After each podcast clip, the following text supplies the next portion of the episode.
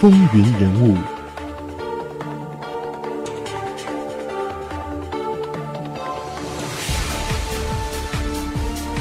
欢迎回到《风云人物》。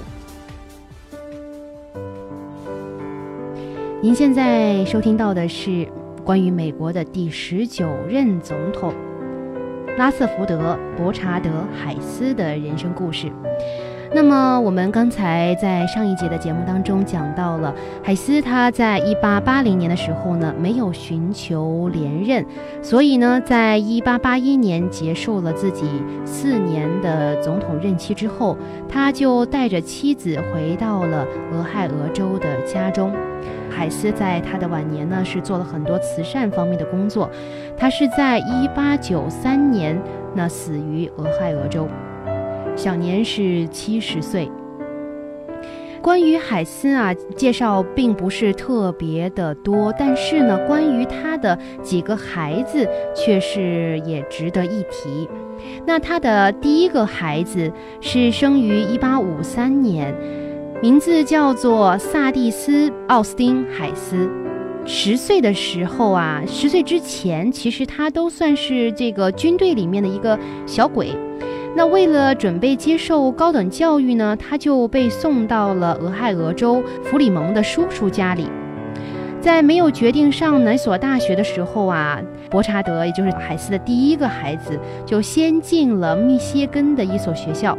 后来呢，觉得不满意，就经过与父亲的长期的商议，最后选定了康奈尔大学。那伯查德他的大学生活可以说是一帆风顺。对于儿子学业平平，哈，是这个海斯啊，就解释为，因为他生性内向，不善于抓住机会表达自己。他是个学习严谨、一丝不苟的学生，像我一样不喜欢读书，但是呢，对于统计，特别是图表信息，却非常的感兴趣。那由于伯查德他的出身还有这个生性爱好。很自然的就进入了哈佛法学院主修法律，在一八七七年，他的父亲成为了美国总统后不久毕业。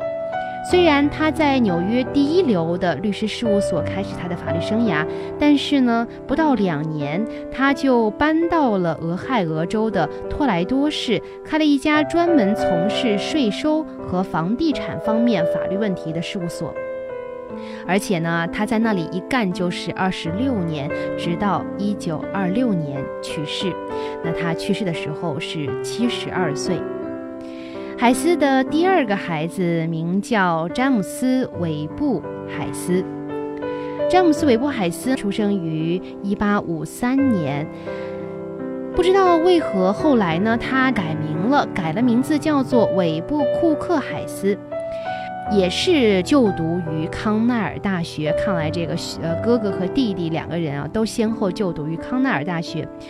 那虽然他在学校的时候成绩不是很优秀，但是他的父亲1877年到1881年担任总统期间呢，他还是作为父亲的机要秘书。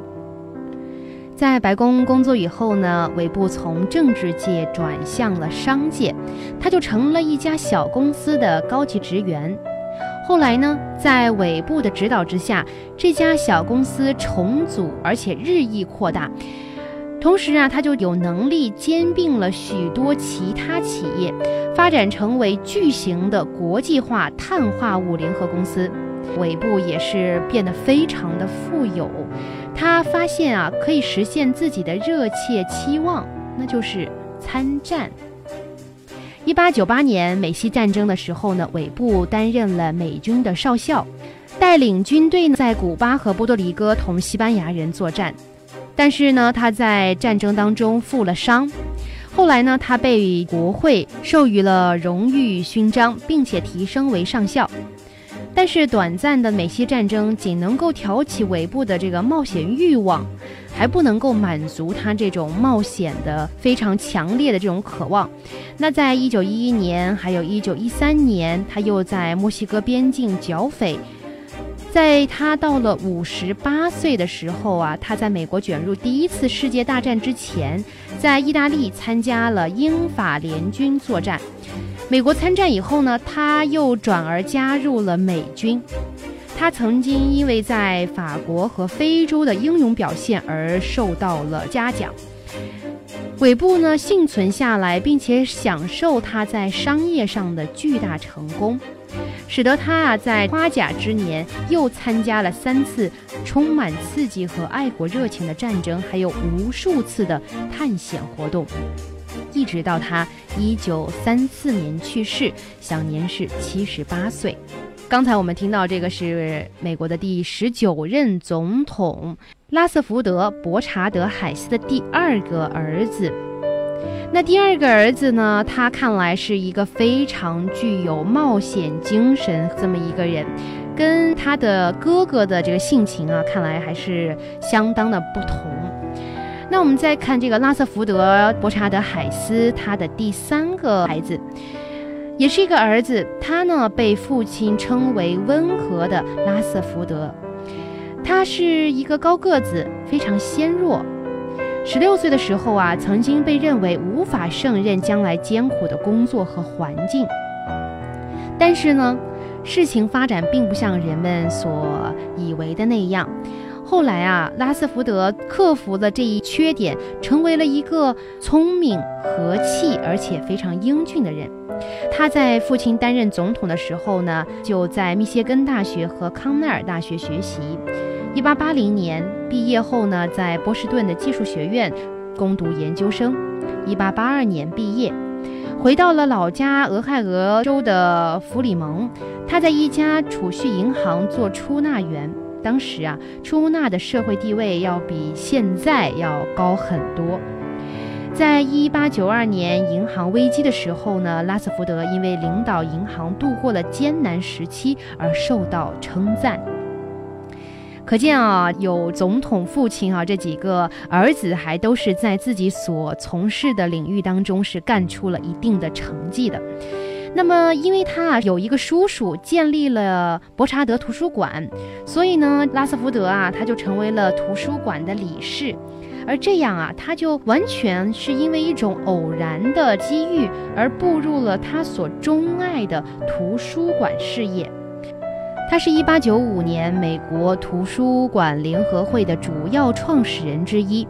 现在这个联合会啊有上千名成员，是美国首要的专业图书馆联合会。那为了把图书馆的藏书推荐给公众呢，拉斯福德就首创了流动图书馆，也就是今天公共图书馆系统中的流动图书馆。也是他首先开辟了儿童阅览室，后来成为了美国图书馆的一项标准。性情温和是他父亲对他的评价。那么他呢，也以自己的方式默默地为美国教育体系做出了贡献。在当时啊，人们说只有一个人可以与他相媲美，那就是被称为美国图书馆之父的安德鲁·卡内基。